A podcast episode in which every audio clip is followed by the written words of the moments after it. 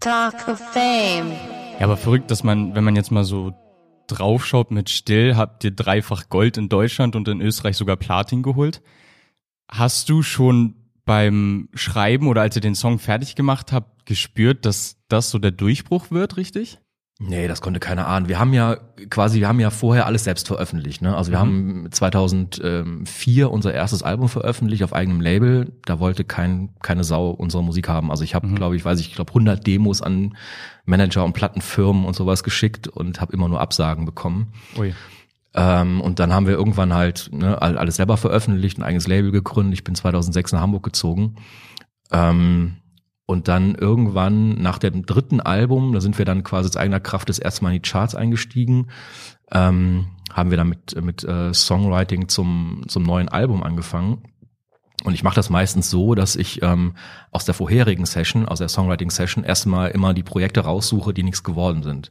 Okay. Und es war tatsächlich so, dass Still schon zum Holiday in Catatonia-Album fertig war. Das war 2009 das Album. Mhm. Ähm, da gab's diesen, diesen, dieses, diesen, diesen Bassgroove schon, der war schon da. Alles andere war irgendwie ein bisschen anders. Auch das Schlagzeug und die Gitarren und der Text war komplett anders. Es ging da um eine alte Frau, die irgendwie im zweiten Stock ihres Hauses sitzt und da nicht mehr rauskommt und ganz traurig war irgendwie so. Und das, oh.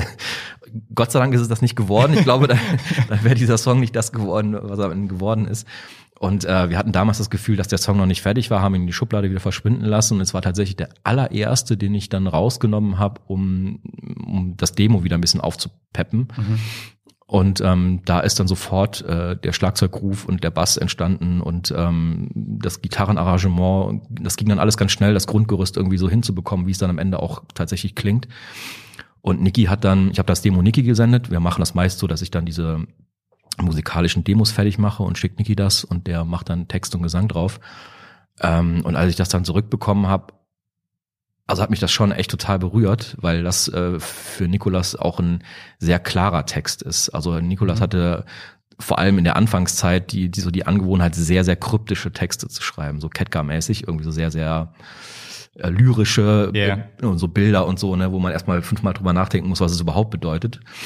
Ähm, und das war aber zum ersten Mal oder einer der ersten Male, dass er einen sehr, sehr klaren und verständlichen Text geschrieben hat, wo man eigentlich sofort wusste, worum es geht. So. Mhm.